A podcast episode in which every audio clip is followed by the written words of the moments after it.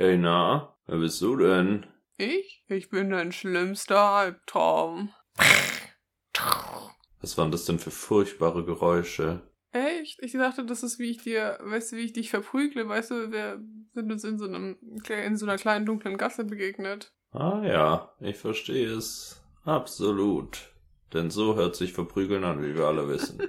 Die Frage, die sich aber allen stellt, warum willst du mich am heutigen Tag, obwohl der so schön ist, verprügeln? Du meinst, ich weiß nicht, also wenn ich hier aus dem Fenster gucke, ich sehe hier gerade Sahara-Staub im Anmarsch und demnächst auch Blutregen. Blutregen? Ja, stand so in den Nachrichten, dass das heute kommt.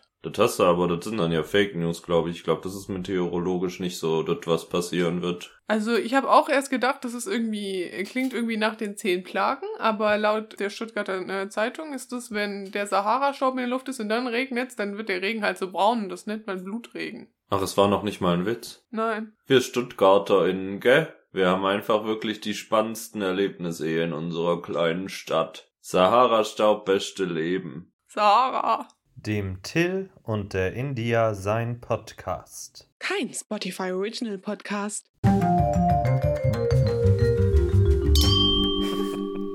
äh.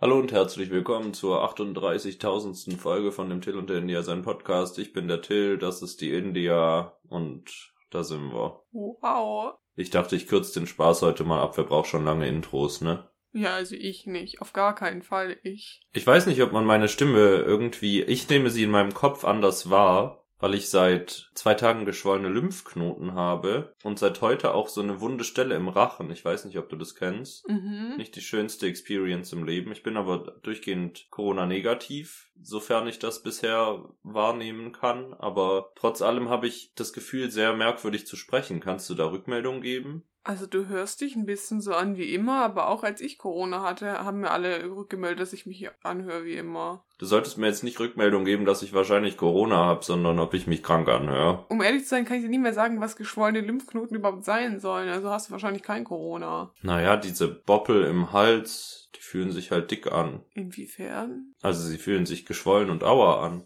Das hört sich an, als würdest du das gerade erfinden. Nee, aber geschwollene Lymphknoten sind doch irgendwie voll das Standardding für jegliche Erkrankung, oder nicht? Echt? Ja, schon ziemlich. Aber ich find's auch okay, vielleicht hast du das einfach nicht. Vielleicht ist das was sehr, äh, män männerspezifisches, Lymphknoten zu haben. Nur Männer haben Lymphknoten. Sind wir jetzt so ein Alpha-Mail-Podcast? Wo wir quasi als Gegenbewegung zum Feminismus Sachen für uns einfordern, wie zum Beispiel das exklusive Vorrecht auf Lymphknoten im Hals. Mhm. Ich habe letztens so einen Ausschnitt aus so einem Alpha-Mail-Podcast gesehen, da hat einer behauptet, dass wenn Frauen ins Fitnessstudio gehen, dass sie da gar keine wirkliche Arbeit leisten und das eigentlich nur zur Dekoration tun, weil nur Männer haben mit Schwerkraft zu tun. Und deswegen ist es, wenn Männer Gewichte heben, viel anstrengender, als wenn Frauen Gewichte heben. Das ist wirklich sehr, sehr fragwürdig. Also allein auf wissenschaftlicher Ebene jetzt mal unabhängig davon, was für ein Scheißinhalt das verzapft, aber ist auf jeden Fall eine gewagte These. Ich fände aber sehr schön, wenn wir so ein Podcast werden würden, in Anbetracht dessen, dass du ja nun kein Mann bist, wäre das auf jeden Fall eine Überraschung. Das ist ungefähr so konsequent wie die eine AfD-Chefin, die mit einer Frau verheiratet ist. Oder die schwarzen AfD-PolitikerInnen. Mir fallen leider wirklich nur AfD-Beispiele ein, aber das ist so gut zu sehen, wie merkwürdig man sich in falsche Gruppen bringen kann. So wärst du, wenn du jetzt mit mir zusammen hier darüber redest, warum Frauen scheiße sind. Ja, das, das, das sehe ich schon auch irgendwie. Wie kommt man auf so eine These? Hat er schon mal sich mit einer Frau unterhalten? Wie kommt ihr auf dieses Statement?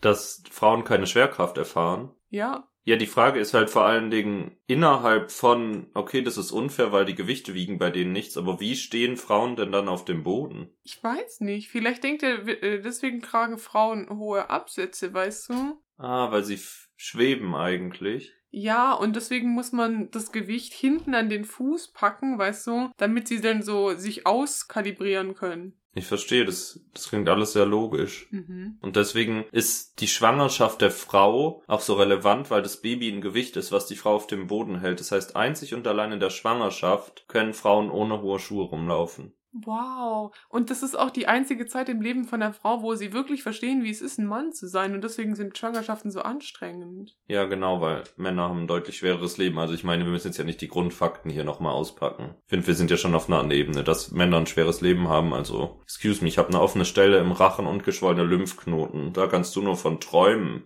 Ich hätte so gerne mal einen Lymphknoten. Weiß ich jetzt nicht. Lymphe finde ich auch irgendwie merkwürdiges Konzept irgendwie. Was ist überhaupt Lymphe? Das ist jetzt aber eine wissenschaftliche Grundlage, du, die habe ich nicht. Es hört sich auf jeden Fall an wie eine Sagengestalt aus der Geschichte von König Artus, finde ich. Eine Lymphe, eine Waldlymphe. Es ist recht ersichtlich, mit welchem Wort ich es verknüpfe, aber ich finde, Lymphe passt schon auch ganz gut zu einer. Nee, es ist dann ja eben keine Frau, es, ist, es muss ein Mann sein, eine Lymphe. Mhm. Das ist auch so ein bisschen, also halt, wenn eine Nymphe und die Schlümpfe, verstehst du? Ah, und da kommen nur männliche Kinder bei rum und das sind dann Lymphen. Ja. Und wie sehen die aus? Blau, groß, mit spitzen Ohren. Haben die Schlümpfe Ohren? Ja, auf jeden Fall, sonst würden die Mützen doch nicht so gut sitzen, oder?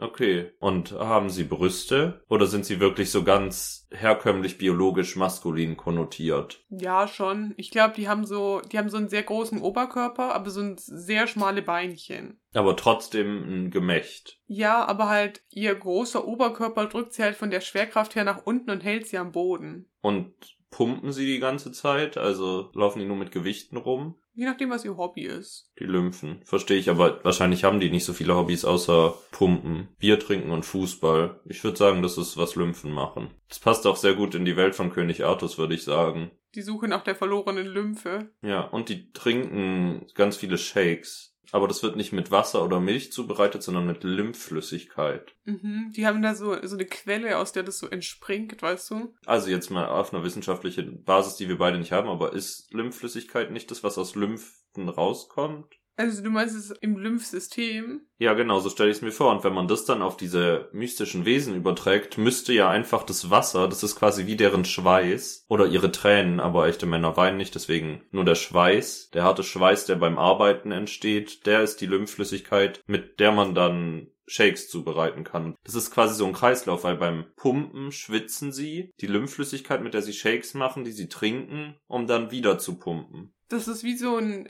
so ein Gleichgewicht, was ich die ganze Zeit halten muss. Ja, das ist wie bei Star Wars quasi diese Seite von Gut und Böse, die Macht, die ausgeglichen sein muss. So ist es die Lymphflüssigkeit, die in einem ewigen Kreislauf aus Verdauung und Verschakung sich befindet. Ja, ich, ich glaube, exakt fühle ich das so. Das hat er bestimmt halt auch gemeint, als er diesen Podcast gemacht hat, weil ich meine, er kann ja auch jetzt auch nicht gemeint haben, dass er da jetzt irgendwie einen Podcast macht und irgendwelche sexistische Kackscheiße verbreitet in der Welt, oder? Ich glaube, das kommt wirklich aus seiner Lebensrealität raus, weißt du? Dass die einfach komplett anders ist und wir verstehen die einfach nicht. Weil er aus einer Zeit im Mittelalter stammt, als König Artus und Magie noch ein Ding waren und er ist ein überlebender Lymph. Er ist der einzige, der letzte Lymph. Ah, das ist die Fortsetzung von das letzte Einhorn. Ich verstehe die Anspielung. Mhm. Der letzte Lymph. Oh, das letzte Einhorn. Das müsste ich demnächst mal wieder sehen, glaube ich. Müsste mal wieder ein bisschen heulen. Können wir zusammen machen. Auf unserer Liste steht zwar immer noch King Richard, aber können wir ja dann auch einfach noch hinten dranhängen.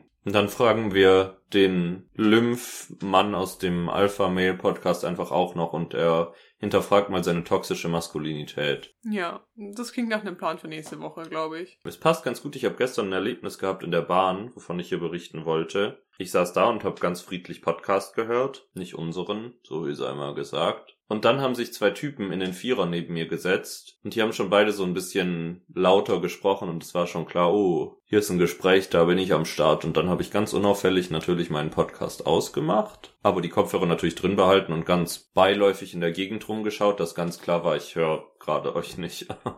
und dann haben sich diese beiden Männer so absonderlich schlimm über Frauen unterhalten, dass ich schreien wollte. Es war ganz, ganz schlimm. Sie haben ungefähr alles an Gespräch geführt, was ich quasi antithetisch an Gespräch führen würde, wenn es um Beziehungen und Zwischenmenschliches geht. Sie haben gesagt, dass Frauen immer so viel reden wollen und dass ihnen das total auf den Sack geht und dass es darum doch einfach gar nicht geht und dass man einfach mal Probleme für sich selber runterschlucken sollte und dass Frauen da immer so nervig sind und sie gar keinen Bock mehr auf Beziehungen haben, wenn es immer nur ums Reden und ums Shoppen geht. So, und das habe ich mir eine Viertelstunde angehört und es war wirklich herausfordernd. Also ich meine, es hat mir auch gefallen, weil es war irgendwie eine Experience zu wissen, dass diese Menschen existieren und das fühlen, was sie gerade fühlen und wahrscheinlich stammen sie direkt von den Lymphen ab, so wie es sich angehört hat. Aber ich fand es trotzdem schwer. Sage ich dir ganz ehrlich. Ich weiß nicht, ich denke, das ist halt nicht einfach, weißt du, wenn du in einer Beziehung bist und dann will die Person, mit der du in einer Beziehung bist, mit dir sprechen. Und das ist auch noch eine Frau. Also ich meine, wenn ein Mann jetzt mit dir redet, dann kommt ja wenigstens was Sinnvolles raus. Aber wenn eine Frau dann ihren blöden Weiberscheiß redet, da weiß sie auch nicht mehr, was du sagen sollst, ne? Die hat auch noch Gefühle. Also bei einer Beziehung geht es doch nicht um Gefühle, da geht es um Körperlichkeiten. Man würde vielleicht sagen, die Frau ist Deko um hier mal diese Worte aufzugreifen. Auf jeden Fall hat dieses Gespräch dann geendet damit, dass der eine aussteigen musste, eine Station vor dem anderen, und gesagt hat, kommst du mal wieder zum Essen vorbei? Und dass seine Freundin kocht. Ich habe ihren Namen vergessen, es war ein Name. Also er hat eine Freundin innerhalb von Er hasst Frauen. Und dann hat der andere gefragt, ja, und was gibt's? Und dann hat er gesagt, Schnitzel natürlich, was denn auch sonst? Und dann habe ich mir sehr das Lachen verkneifen müssen, weil ich das sehr schön als Full Circle Moment zum Abschluss dieses wirklich furchtbaren Gesprächs empfunden habe. Das ist wirklich wunderschön. Ich finde, apropos Schnitzel, ich wurde letzte Woche einfach nur gefragt, ähm, ob ich denn Vegetarierin sei von meinem Onkel. Und das letzte Mal, wo er mich gesehen hat, habe ich einen Schnitzel gegessen. Und äh, das war für ihn anscheinend Grundlage genug, dann mich zu fragen, ob ich Vegetarierin sei. Und ich war so, Schnitzel, vegetarisch? Ich, in meinem Kopf waren einfach sehr viele Fragen, als er das getan hat. Aber vielleicht waren sie so, hat er gesagt, Schnitzel natürlich, weil das ist ein Frauenessen, weißt du, voller Gemüse. Ja, ich meine, da ist doch auch diese Panade drumrum, da sieht man das Blut im Fleisch gar nicht, dann ist es ein bisschen weibisch. Nee, ich glaube, Schnitzel ist auch einfach ein Gemüse. Das wächst an einem Baum. Ach Gott, da habe ich, weil ich bin ja Vegetarier, das ist ziemlich unmännlich, ich weiß, aber ich, das habe ich dann nicht verstanden, dass es das an Bäumen wachsend auch gibt. Ich dachte immer, das würde immer eine Frau in der Küche zubereiten aus Fleisch. Ich kenne mich nicht aus, du bist da die Expertin, du musst ja kochen und nicht ich. Ich mag, dass wir in so eine Energy heute reinstarten, dass wir einfach nur über irgendwelche sexistischen Klischees sprechen eigentlich. Ja, und vor allem aus der Perspektive dieser Klischees, weil heimlich, wenn das jetzt jemand hört und kommentarlos das die erste Folge von uns ist, die er hört, der uns beide nicht als Privatpersonen kennt, ist das jetzt die Message, die wir hier gerade vertreten. Aber wenn du bis hierhin zugehört hast, Marcel, Nee, nicht Marcel. Es ist vielleicht eher eine Frau, weil Marcel würde es ja vielleicht gut finden, was wir sagen. Wenn du bis hierhin zugehört hast, Chantal, dann mach dir keine Sorgen. Das ist nicht unsere Haltung. Wir finden Frauen klasse. Und wir glauben, dass die auch ohne High Heels stehen können. Also das waren Witze. Allerdings solltest du deine Leistungen gehirntechnisch hinterfragen, wenn du nicht verstanden hast, dass das Witze sind. Dann ist es vielleicht trotzdem nicht der richtige Podcast für dich. Ja, also, wenn die Witze nicht der Hit waren, weiß ich jetzt auch nicht genau. Würde ich auch sagen. Ich habe auf jeden Fall sehr große Lust auf Schnitzel bekommen infolge dieses Gesprächs und ich so viel Lymphe scheint dann doch noch in mir drin zu stecken, dass ich auch mal Lust habe auf ein ordentliches Schnitzel. Und ich habe tatsächlich eine Mischung, so ein Pulverbla, was man mit Wasser anrührt und es dann als vegetarische Schnitzelbla benutzen kann. Darauf bin ich sehr gespannt und darauf habe ich jetzt umso mehr Lust, es zu essen. Wie mit Wasser anmischen und dann kommt ein Schnitzel raus. Ich weiß auch nicht genau wie. Also da kommt so Fake-Fleisch raus und das paniert man dann. Ach so, okay. Ich dachte, ich habe mir so vorgestellt, dass du mischst was mit Wasser an und dann ist es paniert und ich war so, Wasser und Panade nicht vegetarisch ist. Aber eigentlich, das kann natürlich dann nicht wie ein richtiges Schnitzel sprechen, weil man muss das ja wie einen guten Proteinshake nicht mit Wasser anrühren, sondern mit Lymphflüssigkeit. Aber dadurch, dass meine Lymphknoten jetzt geschwollen sind, produziere ich gerade weniger, deswegen geht es nicht. Aber ich. Aber wenn sie geschwollen sind, produzierst du dann nicht mehr? Ja, wir sind wieder zurück an dem wissenschaftlichen Punkt, wo ich nicht verstehe, wie Lymph funktioniert. Aber falls jemand von euch Lymphflüssigkeit übrig hat, natürlich Männerschweiß, schickt mir das gerne zu. Gerne in einer geruchsneutralen Verpackung, aber dann freue ich mich natürlich, dass ich dann Schnitzel wie ein richtiger Mann zubereiten kann. Mhm. Das, das bringt's voll. Ist es vegan, wenn man Dinge mit Menschenschweiß kocht? Das, ist, das läuft doch dann in die Frage raus, sind Menschen Tiere? Dann bist du, glaube ich, in so einem philosophischen Standpunkt angekommen. Das ist ja dann auch wieder die Frage, wie weit du, wie weit du es treibst als Veganer. Ich glaube, da gibt es dann ja auch dann die spaltende Frage, ob Honig vegan ist. Ja, wobei Honig ja schon nochmal tierischer ist als Menschenschweiß. Vor allen Dingen ist die Fragestellung auch, ist Schweiß von Tieren nicht vegan? Weil das ist ja im Endeffekt kein Produkt, sondern einfach existent. Also wenn ich jetzt eine Kuh in die Sonne stelle und die schwitzt, ich weiß nicht, ob Kühe schwitzen, Aber wenn, und ich das der abwische, also quasi noch versuche, ihr ein schönes Leben zu bereiten, ist es dann verwerflich, mit diesem Schweiß zu kochen? Das ist wirklich sehr weit weg von allem, was ich kochtechnisch tun will, aber grundsätzlich ist es dann vegan? Ja, ich meine, das ist ja dann die Frage, weißt du, wo du die Grenze ziehst. Das ist ja wie Frutarier. Weißt du, Frutarier essen ja nur äh, Essen, was von Bäumen ähm, fällt, sozusagen, was, aus, was du aus der Natur picken kannst. Aber sie würden zum Beispiel keine Kartoffeln essen, weil die müsstest du aus dem Boden ausgraben. Und das ist gegen die Natur. Das ist ja so merkwürdig. Das heißt aber, sie würden Schnitzel essen, weil, wie du mir beigebracht hast, wachsen die an Bäumen. Ja, genau. Aber halt nur, wenn sie runterfallen. Also man darf es nicht mal vom Baum pflücken. Das weiß ich nicht genau. Das war gerade eben nur eine Unterstellung. Das ist ja, klingt ja so nach einer anstrengenden Ernährungsweise für mich. Es tut mir leid, falls jemand von euch hier gerade zuhört und das lebt, dann have fun, aber da ist ein Punkt für mich, das erklärt sich mir irgendwie nicht, warum ich keine Kartoffeln essen sollte. Kartoffeln sind auch delicious. Schön, dass das das Fazit von diesem Schnitzel-Lymph-Männer-Gespräch ist. Kartoffeln sind delicious. Männer sind sexistisch, Kartoffeln sind delicious. Das war irgendwie eine Punchline, fand ich. Das hat sich angehört wie ein Teil von einem Rap. Vielleicht solltest du feministische Rap-Queen werden. Männer sind sexistisch, Kartoffeln sind delicious. Ich weiß nicht, wie es dann weitergeht, aber das ist dann ja auch dein Problem. Also kannst du ja mal ein paar Sachen überlegen und dann kannst du mein Label anrufen und wir überlegen, ob wir was daraus machen können. Das ist super, super. Ich dachte, nächste Woche dann Collab mit Shirin. Die macht auch durchaus sehr feministischen Spaß. Also das Ding ist halt, Frauen, selbst wenn die gut rappen können, können die ja nicht alleine die Musik produzieren, wenn sie keinen Mann an ihrer Hand haben. Deswegen komm da gerne einfach auf mich zurück und ich kann dann ja auch mal Shirin fragen, weil die braucht ja auch Hilfe. Ich meine, bloß weil die Geld hat und schon ein paar Alben und Singles veröffentlicht hat, heißt es ja nicht, dass die irgendeine Ahnung davon hat. Und ich denke, da bin ich auf jeden Fall qualifizierter mit meinen geschwollenen Lymphknoten. Ach so, ja, wenn du sagst, dann glaube ich dir natürlich, weil du hast natürlich recht. Ja, ich weiß, das ist ja biologisch einfach so, dass Männer das bessere Gehirn haben. Also Außerdem hat meine Neurologin mir doch gesagt, dass mein Gehirn wunderschön ist. Also ich finde, ich habe auch ein Anrecht darauf, intellektuell anerkannt zu werden. Ja, ich finde dein Gehirn auch wunderschön. Ich küsse dein Gehirn. Du küsst mein Gehirn? Mhm. Gibt's bei Gehirn sowas wie eine Bindehautentzündung? Heute ist aber alles sehr biologisch und. Naja, es gibt eine Hirnhautentzündung. Ja, aber ist das sowas, also passiert, wenn du mein Gehirn küsst, sowas wie eine Hirnhautentzündung? Ich glaube nicht, oder? Naja, wir können es ausprobieren. Ja, das Problem ist, der Zugang zu dieser Haut ist einfach schwerer. Also ich würde dich gerne mein Gehirn küssen lassen, aber du kommst halt nur dran, wenn du meinen Schädel aufmachst. Ja, bei Grey's Anatomy gibt's eine Folge, da hat sie so einen Bohrer und muss einem Typen so Lö Löcher in den Kopf bohren, um so den Druck abweichen zu lassen. Das klingt ganz schön grausam. Ich glaube, das machen wir nicht. Und vor allen Dingen, selbst dann müsstest du sehr, sehr viele oder sehr, sehr große Löcher bohren, um mit deiner Zunge an mein Gehirn zu kommen. Damit meine ich deinen Mund. Ich weiß auch nicht, wie ich jetzt auf Lecken kam. Wir reden ja von Küssen. Ich will eigentlich auch nicht wissen, wie, sie, wie so ein Gehirn sich anfühlt. Das will ich eigentlich gar nicht anfassen. Also jetzt unangeachtet davon, dass dein Gehirn wunderschön ist. Aber ich glaube, das ist merkwürdig, ein Gehirn anzufassen. Es ist halt einfach ungewohnt, aber vielleicht da, da du hier eben noch betont hast, dass du noch Fleisch isst, vielleicht solltest du mal Gehirn probieren. In Frankreich ist es doch eine Delikatesse. Wirklich? In Irland ist Schafshirn Delikatesse, meine ich. Aber in Frankreich ist auch irgendwie, ich behaupte hier gerade alle wilden Sachen. Das ist ja all over the place, was wir hier gerade erzählt haben. Ich weiß nicht, wo alles davon herkam. Irgendwie bestand nichts aus wahren Anekdoten außerhalb dieser schlimmen Schnitzel-Männer-Geschichte in der Bahn. Aber vielleicht ist hier auch einfach ein Punkt für einen Cut innerhalb dieses schlimmen Alles. Ich glaube, ich habe unser neues Infoformat auf Instagram einfach zu sehr internalisiert und fange einfach an, nur noch rumzulügen. Also halt in Sachen zu erfinden an Informationscontent. Das, was wir jetzt gerade 20 Minuten lang gesprochen haben, das liefert die nächsten 25 Insta Infoposts, weil wir so viele Fake News uns aus der Nase gezogen haben, aus der Lymphe gezogen haben, in meinem Fall natürlich, weil Männer haben gar keine Nase. Ähm, noch ein Fakt an der Stelle. Also können wir mal schauen, was wir daraus machen. Und vielleicht machen wir einen klaren Cut und du sprichst einfach mal über den Film, den du diese Woche geschaut hast bei Vom Winde verschmäht. Hm?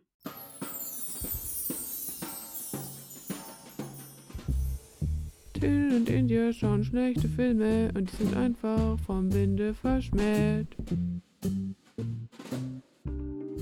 Hallo, meine lieben Freunde. Und Freundinnen an der Stelle. Also wir sind jetzt wieder auf einer nicht sexistischen Schiene, liebe India. Oh, awkward. Ja, also ähm, der Film heute heißt Mission 3D Game Over. Also das ist einer der deutschen Titel oder Spy Kids Game Over, wie er jetzt später auf den Streaming-Plattformen wieder heißt, wenn man sich jetzt wieder an die amerikanischen Titel annähert. Aber naja, das ist nicht mein Problem. Mission 3D Game Over ist der dritte Teil der Spy Kids Serie anscheinend und es gibt auch noch eine Spin-off-Serie davon. Aber ist dieser Film ursprünglich in 3D? Also kommt Ja. es irgendwo her? Okay. Also es ist nicht nur ein Wortspiel mit dem dritten Teil, sondern es gab diesen Film auch mal in 3D. Stimmt, das ist auch noch ein Wortspiel. Ja, genau. Aber Das war mir gar nicht bewusst. Aber ja, nee, also anscheinend ist er auch 3D und dadurch, dass er aus dem Jahr 2003 ist, ui. äh, ist es auch einer der, er also nicht einer der, es ist nicht der erste, aber es ist auch nicht der letzte gewesen. Also es muss einer der sehr frühen 3D-Filme gewesen sein. Stimmt. Ja, es kam da anscheinend ein wirklich schlimmes System zum Einsatz, ähm, was ein bisschen Kopfschmerzen verursacht hat, aber das ist gar nicht schlimm, weil dieser Film, also der hat zwar eine Audience Score auf Rotten Tomatoes von 25% und ihr denkt euch, wow, das ist wirklich schlecht, aber die ähm, Critic Score liegt bei 45%. Und ich finde, das ist ein wirklich seltener Moment, dass die Critics den Film besser fanden als die Audience. Und ich fand ihn, glaube ich, auch besser als die Audience.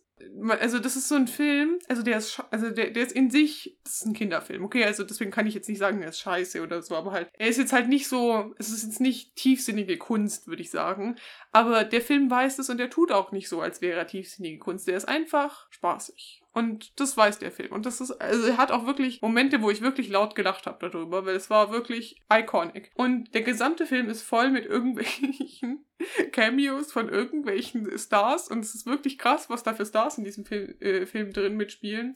Ich will nur mal ein paar aufzählen, okay? Also Sylvester Stallone, letzte Woche schon angeteasert, spielt den äh, großen Antagonisten.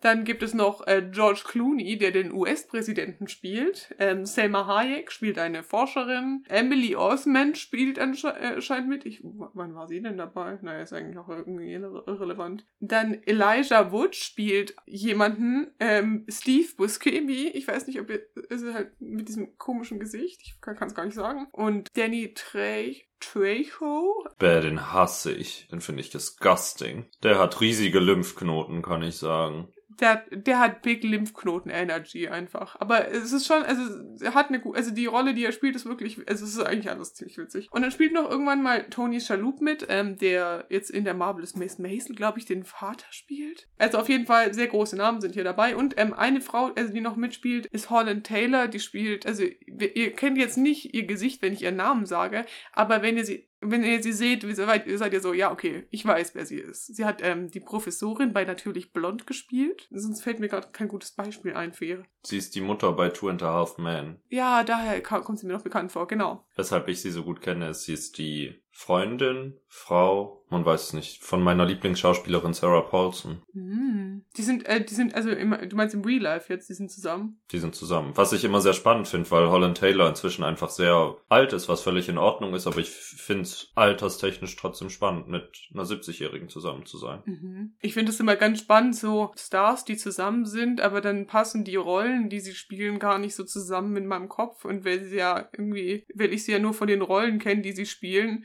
sind sie da schon irgendwie so immer so vergeben und dann ist es merkwürdig, wenn sie einfach einen anderen Partner haben. Das stimmt. Vor allen Dingen, wenn es dann eine gleichgeschlechtliche Partnerin ist in diesem Fall, was man vielleicht auch nicht unbedingt zuordnen würde. Jeder wie er will und sie und alle. Ja, die haben bestimmt eine schöne Beziehung, ich kann mir das schon vorstellen. Das glaube ich auch. Mit Sarah Paulson ist, glaube ich, alles schön. Egal. Genug, äh, bla. Darum geht's hier nicht. Also unser Protagonist hier ist ähm, ein Junge namens Juni Cortez. Der hat die letzten zwei Filme anscheinend damit verbracht, eben Geheimagent zu sein. Für die Super Spy Organization oder die Organization of Super Spies, also die OSS. Aber er hat sich jetzt entschieden, sich zurückzuziehen. Es folgt so eine Titelsequenz, wo er eben erklärt, dass er jetzt eben nicht mehr Geheimagent ist, sondern Detektiv. Also äh, der, Film macht nicht mal einen Versuch in irgendeiner Weise irgendwie zu erzählen, dass das hier gerade irgendwie real ist oder so, sondern es gibt so sehr tiefsinnige Sequenzen, wie er so durch die Stadt schleudert, irgendwie so eine Ka- Katze von dem Baum rettet oder so. Und irgendwann chillt er so in so einer Müllhalde oder so und äh, greift so eine Spielzeugfigur raus und ähm, bringt sie seinem Besitzer wieder und es sieht alles super cool aus einfach. Und dann ruft ihn aber George Clooney an, also ähm, der US-Präsident Devlin. George Clooney ist so, hey, Juni Cortez, wir brauchen deine Hilfe. Du musst ganz dringend zurück zur USS kommen und er ist so, nein, danke, nein, nein. Also er refused den Call to Action. Aber dann wird er natürlich doch überzeugt und wird in der USS wird er eben von Selma Hayek begrüßt und sie ist so, ja, guck mal, also hier ist dieses Spiel, was gerade alle haben wollen, dieses Videospiel und deine Schwester ist gerade in Level 4, aber irgendwie gefangen genommen und wir wissen nicht wieso und du musst jetzt in dieses Videospiel gehen und sie rausholen und dann musst du ins Level 5 gehen, weil das Ziel von dem Spielemacher, dem Toymaker, ist, dass alle, die in Level 5 kommen, werden von ihm versklavt und dann will er die Herrschaft über den Planeten an sich reißen. Wow, das ist irgendwie super naheliegend als Handlung. Also da hätte man noch früher drauf kommen können mal. Ja, also das ist also wirklich down to earth auch. Auf jeden Fall ähm, ist Juni so, ja, okay, mache ich jetzt und so. Aber er ist, ist selber nicht so ganz comfortable mit dem Genre Videospiel. Also das merkt man am Anfang, dass er so ein bisschen Noob ist, ne? Und ähm, er hat so eine bestimmte Anzahl Leben, die stehen immer auf seiner Brust. Am Anfang versucht er sich mit ein paar Spielern an, anzufreunden, aber die sagen ihm dann, ja, ja, zum nächsten Level geht's da hinter Mond, lass dich da einfach dahin schießen. Stellt sich raus, da geht's gar nicht weiter. Und er verliert halt ein paar Leben dann dadurch, wird das halt immer wieder verarscht wird. Wir sprechen die ganze Zeit davon, dass es ein Kind ist, oder? Also der Titel wird auch durchgezogen. Ja, ja. Und die ganzen anderen, also die äh, anderen Leute eigentlich bis jetzt waren eigentlich alles Erwachsene, aber in dem Spiel sind eigentlich auch nur Kinder. Weil die ja auch versklavt werden sollen, weil dann die Weltherrschaft möglich ist. Ich verstehe es alles. Genau, aber die Kinder wollen das Spiel spielen, weil es heißt, dass wenn man in das fünfte Level kommt und gewinnt, dass man dann einen riesigen Geldpreis oder so kriegt. Und also halt, ähm, also wie gesagt, Juni hat ganz schöne Schwierigkeiten und dann bekommt er aber gezeigt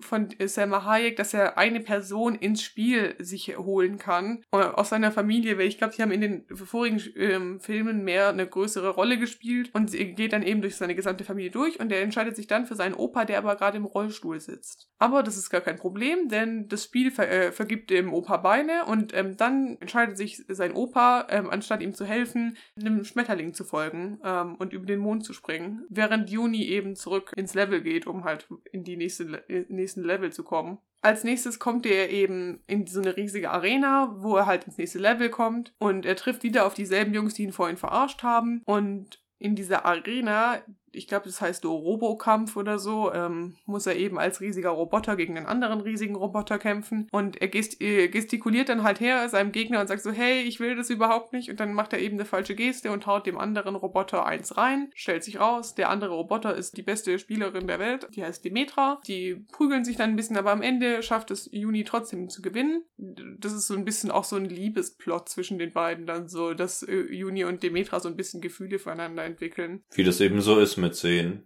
Also die sind halt so ein bisschen ineinander verguckt. Da passiert jetzt nicht so viel, aber es gibt schon nachher am Ende eine schöne Geste. Aber auf jeden Fall gibt es dann verschiedene Level. Irgendwann kommt auch wieder der Opa dazu, nachdem er diesen Schmetterling gefangen hat. Ich weiß auch nicht wieso. Und sie kämpfen sich dann halt weiter. Die anderen Spieler, auf die sie die das Ganze mit ihnen machen, sind dann auf einmal so zu Juni. Hey, wir haben gehört, es gibt so eine Sage, es gibt einen Typen, der kann in Level 5 kommen und mit dem kann man das Spiel dann gewinnen. Und sie glauben die ganze Zeit, es ist Juni. Und ähm, deswegen helfen sie ihm sozusagen. Und im Level 4 trifft Juni dann eben auf seine Schwester wieder, die der Toymaker dann freigelassen hat, als sie da hinkommen. Und sie kommen, glauben dann halt weiter äh, und ähm, sind dann kurz vor Level 5 und bege begegnen dann Elijah Wood. Und Elijah Wood behauptet, dass er aber derjenige ist, mit dem man in Level 5 kommt, wird dann aber irgendwie direkt wieder getötet und es ist einfach nur so eine einminütige Cameo, wo er sagt, ich bin diejenige Person, die euch helfen soll. Und dann stirbt er. Und dann ist es weiter in Juni. Ähm, an einem bestimmten Punkt ähm, opfert sich dann Demetra auf für Juni, weil sie dann nicht über diese Passage drüber kommen, ohne dass sich einer eben opfert und Demetra tut es. Dann taucht sie ja beim nächsten Level wieder auf. Am Anfang ähm, sagt sie, das ist ein Cheat gewesen und deswegen ist sie wieder da, aber es stellt sich raus, sie ist gar keine reale Person, sondern Teil des Programms und der Toymaker hat sie erfunden, um Juni in die Falle zu locken. Oh je, das macht die Liebesgeschichte aber ganz dramatisch. Ja, und dann sind, werden sie vor die Wahl gestellt. Also es gibt diesen Knopf, wo sie eben dieses Spiel beenden können, aber gleichzeitig, wenn sie das Spiel beenden und löschen, dann lassen sie den Toymaker aus seinem Gefängnis frei und dann kann er in die reale Welt übergehen. Aber wenn sie es halt nicht tun, dann ähm, kommen sie nie wieder aus diesem Spiel raus. Und sie diskutieren dann also und dann drückt Demetra den Knopf und sie lassen sie zurück. Und das ist alles sehr dramatisch und traurig und dann sind wir zurück in der Stadt also in der realen Welt. Ja, sie sind dann wieder in der realen Welt und dann gibt's da so einen riesigen Roboter, in dem der Toymaker eben drin sitzt und die Stadt angreift. Dann kommt aber der Rest von Junis Familie dazu und sie kämpfen alle zusammen gegen dieses Ding. Sie schaffen es aber alle nicht. Ähm, und am Ende ist der Opa, der ist jetzt halt in der realen Welt wieder im Rollstuhl. Und Juni muss lernen, dass sein Opa, auch wenn er diesen Unfall hatte, immer noch die gleiche Person ist und dass sie immer noch genauso viel Spaß zusammen haben können. Und der Opa hat dann so einen jetgesteuerten Rollstuhl mit so Flammen, die so hinten rauskommen. Und er fliegt dann also auf diesen Roboter zu, sucht dann also Sylvester Stallone, den Toymaker, auf und erklärt ihm, also der Toymaker denkt erst so, er ist super sauer und will ihn jetzt umbringen. Und dann erklärt ihm der Opa, dass der Unfall, der da zwischen, also die haben eine gemeinsame Vergangenheit und dass der Unfall, der ihm seine Beine, also seine Gehkraft gekostet hat, der zwar die Schuld des Toymakers war, aber dass er ihm vergibt. Und dann entscheiden sie sich doch, beste Freunde zu sein. Und er freundet sich mit allen anderen Charakteren an, also mit Juni und seiner Familie. Und gibt seinen bösen Plan auf. Ja, genau. Und am Ende geht es um Vergebung. Und das fand ich, ich weiß nicht, ich fand das war ein solider Kinderfilm irgendwie. Es klingt aber, um das hier jetzt mal ganz ehrlich zu sagen, ich habe es nicht optisch gesehen, aber es klingt nach absolut furchtbarem Trash. Also, ja klar, aber es ist, es ist so trashig, dass es schon wieder gut ist, weißt du? Also es ist schwierig zu äh, erklären, wenn man es nicht gesehen hat, aber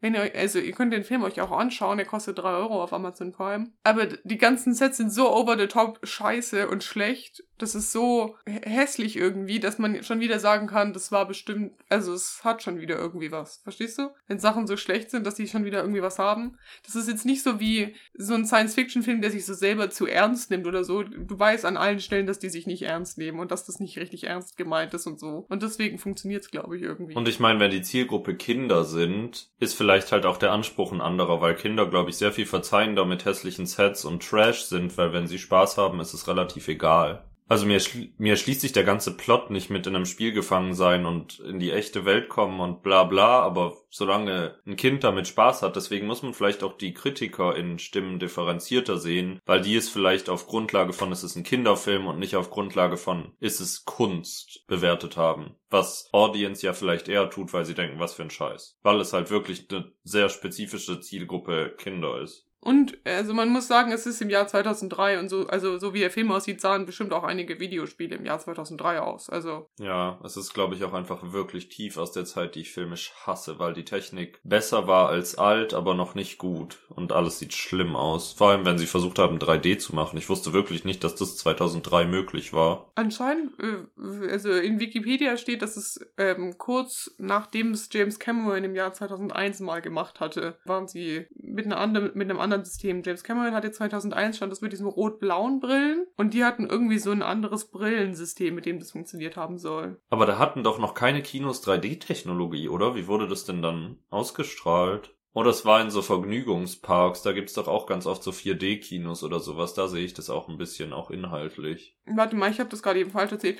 Die, der Film war mit solchen Rot-Blau-Brillen und, ähm, und hatte dann halt immer diese Ränder, weißt du? Kennst du das? Also, also so billiges 3D halt, mit diesen rot-blauen Rändern. Also es war, ist wie diese Bücher gemacht worden. Das heißt aber, es war vielleicht auch technisch leichter umsetzbar für 2003, weil man dann ja quasi fast nur die Brillen braucht, oder? Weil jetzt nicht sehr viel Beamer-Technik dahinter steckt. Okay. Ist mir im Endeffekt auch recht egal, ich werde die nicht angucken, geschweige denn, wenn er Geld kostet. Das tut mir wirklich leid. Ist schon okay, ist gar kein Problem. Ich freue mich ja auch, wenn du eine okaye Zeit hattest, dann ist das ja schon mal etwas für diese Liste. Mhm. Der Film hat außerdem noch ähm, 2004 eine goldene Himbeere für Sylvester Stallone als schlechtester Nebendarsteller gegeben. Vor allen Dingen, dass er Nebendarsteller ist, aber wahrscheinlich ist er im Spiel ja ungefähr nicht zu sehen, oder? Wenn er digital ist. Ja, also er hat halt immer wieder so, er, hat, er redet immer wieder so mit sich selber und hat dann so drei weitere Persönlichkeiten, so, die so mit ihm über sein weiteres Vorgehen besprechen. Schön, das klingt nach Spaß. Dann schließen wir damit mal ab nächste Woche. Ich find's ganz angenehm. Ich habe gerade so die nächsten Listenplätze angeschaut und wir rutschen langsam in Zeiten, wo wir ein bisschen aktuellere Filme schauen, die nicht irgendwelche schlimmen 2000er Fortsetzungen sind. Wir bleiben allerdings trotzdem in unseren vertrauten Genres und ich schaue mal wieder einen Horrorfilm zur Abwechslung, war jetzt aber auch gefühlt eine Weile nicht. Und zwar The Bye Bye Man, den ich tatsächlich sowieso schon länger schauen wollte. Es ist traurig, dass er auf dieser Liste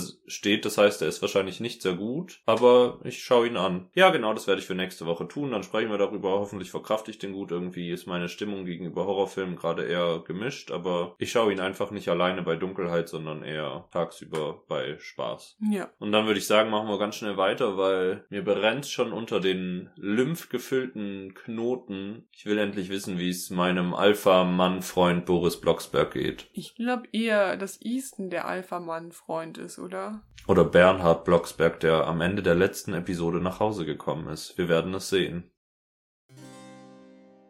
Kitsch und Quatsch. Findest du das als Namen wirklich geeignet? Ich find's irgendwie blöd.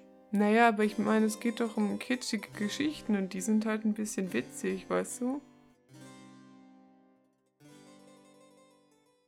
Ja, und damit sind wir schon bei Kitsch und Quatsch angelangt. Gerade war schon das wunderschöne Intro. Und wir kommen zu Episode 8 von unserer Regelbrecher-Story. Die Episode, die wir heute spielen, trägt den Titel Mitternachtsimbiss. Und es könnte was sehr Basiges sein, aber ich hoffe auch ein bisschen, dass es auf einen kleinen Dirty Mitternachtssnack zwischen Boris und Easton anspielt, aber vielleicht auch einfach nicht. Wir schauen mal rein. Und wir starten direkt wirklich in der Sekunde rein, wo wir letztes Mal aufgehört haben. Wir erinnern uns, Boris ist auf Eastons Rücken rumgehüpft beim Massieren und dann kam Bernhard rein und hat die beiden erwischt in dieser absolut sexuellen Situation und jetzt verteidigt Easton sich direkt. Er versucht mich umzubringen. Ach, halt die Klappe. Easton sagte mir, sein Rücken tut weh und als der gütige Sohn, zu dem du mich erzogen hast, half ich ihm aus. Äh, okay. Ich bin jetzt Bernhard. Was machst du so früh zu Hause? Solltest du nicht mindestens noch eine Woche weg sein? Ich hatte zwei Tage frei, also bin ich sofort in den Flieger nach Hause gestiegen, um meinen ökologischen Fußabdruck so richtig schön auszutreten. Ich habe dich vermisst. Ich habe dich auch vermisst. Warte mal. Was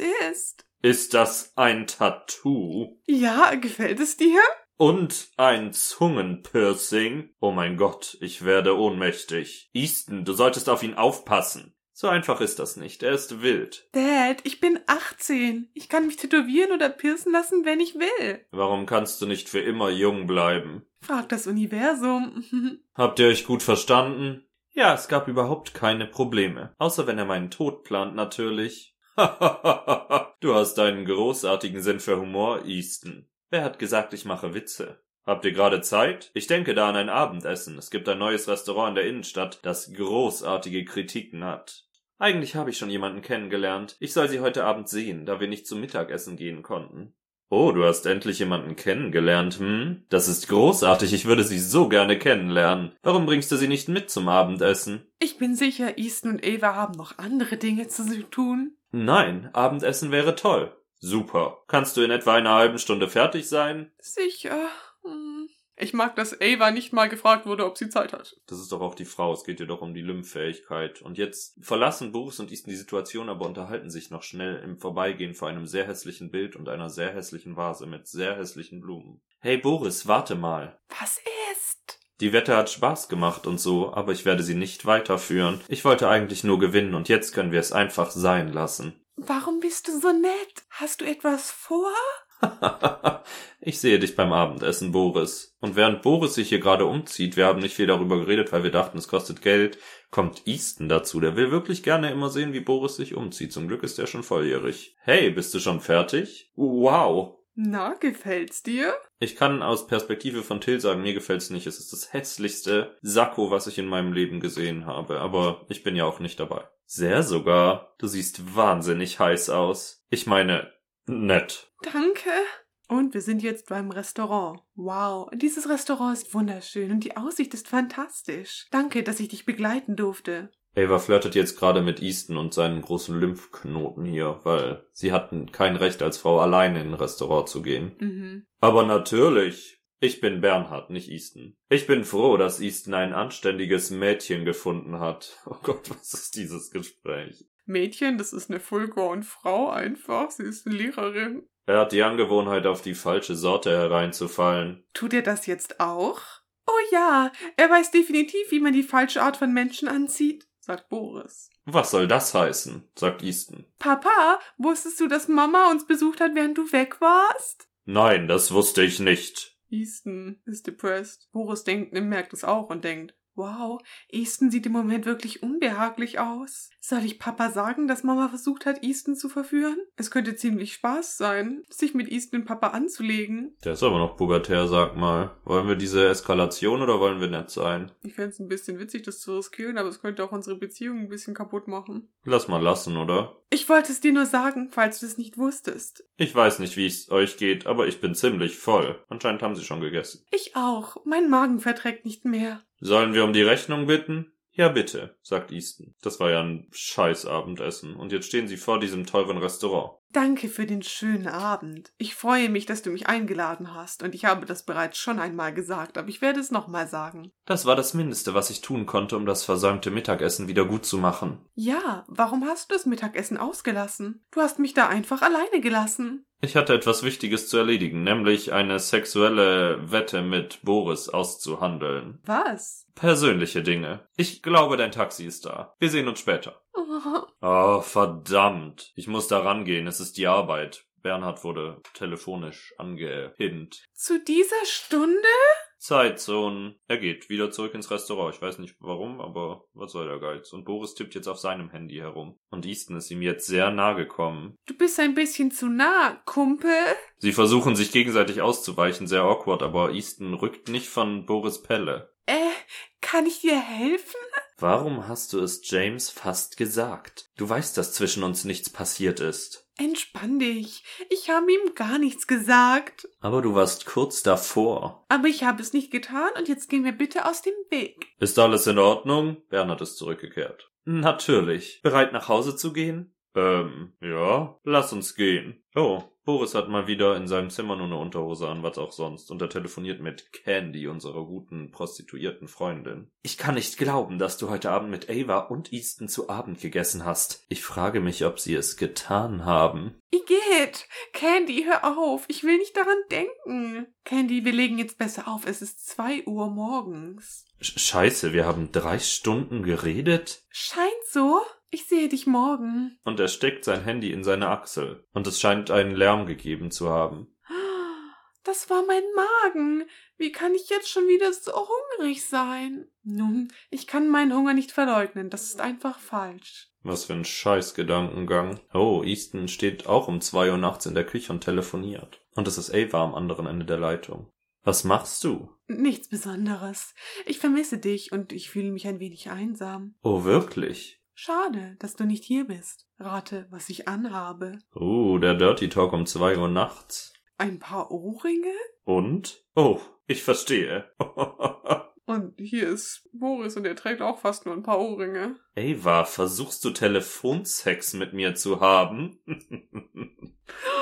Boris ist ganz erschrocken. Das ist heiß. Boris denkt sich ganz gemächlich, oh, ich sollte das nicht mithören. Aber jetzt ist ihm leider was runtergefallen, es war wohl sehr laut. Und sie stehen wirklich zwei Meter voneinander entfernt. Ava, ich muss auflegen. Und er legt sehr wütend auf. Genießt du die Show? Ich wollte nicht lauschen. Warum bist du jedes Mal dabei, wenn Ava und ich zur Sache kommen wollen vor Ort? Falscher Ort zur falschen Zeit? War das eine Frage? Nein. Ich wette, du fragst dich, wie es ist, mit einem echten Mann zusammen zu sein. Das passt ja thematisch sehr gut zu dieser Folge. Anscheinend ist Easton ein richtiger Lymph. Und sie stehen sich gegenüber. Ich bin so aufgeregt. India, es passiert jetzt was? Ich kann es nicht handeln, ich kann da gar nicht hinschauen. Die Art von Mann, die es versteht, dir ein gutes Gefühl zu geben. Äh, Easton, du bist mir ein bisschen zu nah. Und hier ist ein sehr schöner Perfekt. Bereitet euch auf diesen Satz vor, der ist wirklich hilarious. Easton packte mich an den Hüften und stoß mich gegen die Küchentheke. ich war zwischen seinen Armen eingeklemmt und sein Gesicht war nur Zentimeter von meinem entfernt. Ach nee, sie haben sich doch nicht geküsst, wie enttäuschend. Das einzige Geräusch war unser schweres Atmen, bis ich Schritte hörte. Das Licht ist angegangen. Dein Vater kommt. Und Bernhard kommt in seinem Alltagsoutfit dazu. Easton? Oh, Boris hat sich unter der Küchentheke versteckt. James, hi. Warum bist du auf? Warum sind alle um zwei Uhr nachts auf, ist die bessere Frage. Konnte nicht schlafen. Hast du gerade mit jemandem gesprochen? Ja, ich habe mit Ava telefoniert. Sie ist ein süßes Mädchen. Ich bin froh, dass du über Tina hinweg bist. Nun, ich hole mir nun ein Glas Wasser und gehe ins Bett. N nein, ich, ich meine, ich, ich bringe es dir. Obwohl Boris absolut nicht beim Wasserhahn sitzt, scheint das eine schlechte Idee zu sein. Und er kriegt so einen tollen rot-weißen Party-Bierpong-Becher, wie man das ebenso hat in Amerika. Danke, gute Nacht. Boah, das war aber eine brenzlige Situation. Boris kann wieder auftauchen. Huiuiui. Geh ins Bett. Was ist los mit dir? Ach, ich wünschte, ich wüsste es. Am nächsten Tag. Boris tritt zu seinem Vater Bernhard ins Wohnzimmer. Guten Morgen. Guten Morgen, Papa. Bereit für die Schule? Easton tritt dazu. Ich kann ihn zur Schule bringen. Es macht mir nichts aus, ihn abzusetzen. Oh, na gut, wenn du dir sicher bist. Normalerweise gehst du nicht so früh zur Arbeit. Sie sitzen jetzt zu zweit im Auto, also Bernhard hat die Situation verlassen. Du behältst mich also im Auge? Ich bin nur ein Beobachter. Schmeichle dir nicht. Und sie sind da. Wow. Das Auto hat übrigens auch die Farbe gewechselt von weiß zu rot. Ja, aber Easton ist so reich, der hat mehrere. Vielen Dank für die Fahrt. Kein Problem. Gibt es einen Grund, warum du angeboten hast, mich zu fahren? Ich wollte mit dir reden. Es geht um das, was gestern Abend passiert ist. Hast du eine Minute Zeit, dir anzuhören, was ich zu sagen habe? Es ist ziemlich wichtig. Ich möchte wirklich wissen, was Easton über gestern Abend sagen will, aber ich werde es bestimmt nicht anhören können. We can't, es kostet Geld. Tut mir leid, ich muss gehen, sonst komme ich zu spät zum Unterricht. In Ordnung. Wir saßen zwar gerade im Auto und hätten einfach dieses Gespräch führen können, aber goodbye. Aber wir sind cool, oder? Wir sind cool, keine Sorge. Und Easton schaut ihm nachdenklich und traurig hinterher. Und die Szene blendet ab. Und jetzt ist wieder Nachhilfeunterricht bei Ava. Guten Morgen allerseits. Ich hoffe, ihr hattet ein schönes Wochenende. Ich weiß, dass ich das hatte. Eine kurze Erinnerung daran, dass die Klassenfahrt an diesem Freitag stattfindet und dass heute der letzte Tag ist, an dem man sich dafür anmelden kann. Candy ist bei Boris. Ich kann nicht glauben, dass du nicht auf die Fahrt mitkommst. Das tue ich. Ich habe mich heute Morgen angemeldet. Denn wie wir uns erinnern, haben Boris und Easton Geld beim Dance Battle gewonnen. Ist das dein Ernst? Ich bin gerade so glücklich. Jetzt haben wir wieder einen Szenenwechsel und Boris ist an seinem Locker und wow, locker.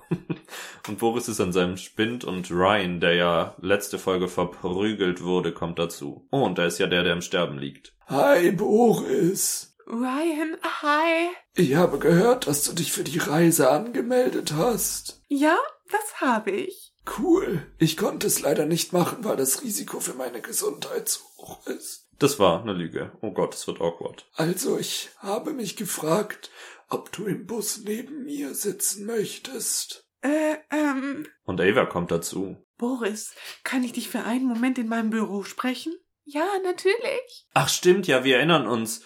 Ryan steht ja auf Boris, haben wir letzte Folge gelernt. Das, oh je, ist das alles ein komplexes Geflecht. Ja, bis später, wenn ich dann noch lebe.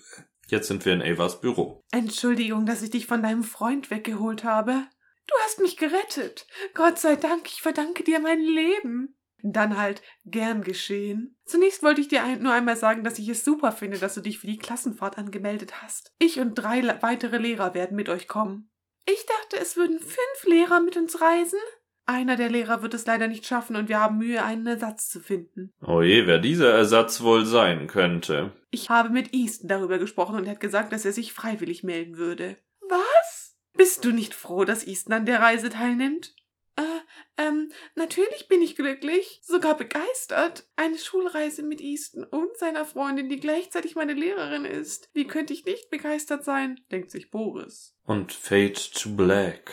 Wir sind durch für diese Folge. Huiuiui, die Ereignisse überschlagen sich. Es war kurz vor einem Kuss, India. Ganz kurz. Wäre Bernhard der Trampel nicht dazwischen geplatzt. Nächste Woche sind wir zwei Drittel durch. Tja, Leute, schade. Ich bin eigentlich gespannt, was passiert, aber an der Stelle werden wir es wohl nicht erfahren. Dann gehen wir jetzt direkt einfach weiter zum letzten Scheiß und versuchen, uns abzulenken.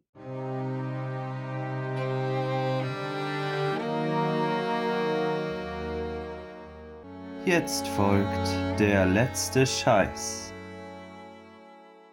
Und da ich ja heute mit dem Film nicht dran war, bin ich dafür mit dem letzten Scheiß zuerst dran. Und zwar will ich sehr random ein Lied auf die Playlist packen, was Apple mir als neue Musik für dich vorgeschlagen hat. Und das ist mir ein Rätsel, aber gleichzeitig höre ich dieses Lied ein bisschen obsessiv, weil es nicht aus meinem Kopf geht. Und zwar ist es von der Künstlerin Rosalia. Das Lied Chicken Teriyaki ist ein Highlight. Ich sag's euch, hört's euch einfach an. Es ist merkwürdig in jeglicher Hinsicht, aber es lohnt sich. Mehr kann ich nicht sagen. Sag du mal, India, lieber. Ich habe in letzter Zeit angefangen, immer meinen Einkauf online zu bestellen und was ich besonders liebe, ist also halt ähm, so unter dem Hashtag für manche Witze muss man weit gehen, Fahrstuhlmusik anzumachen, während ich das mache und ich habe auf Spotify eine Playlist gefunden und da sind einfach nur Banger drauf, die ich gerne im Supermarkt hören würde und ich würde gerne den Song Bikini Girls von Sven Liebeig vorschlagen, einfach für die Ambience in der Playlist. Und den Song Rosalia, äh, von, Ros von Rosalia muss ich mir noch anhören. Kann ja jeder und jede von euch für sich selber raushören.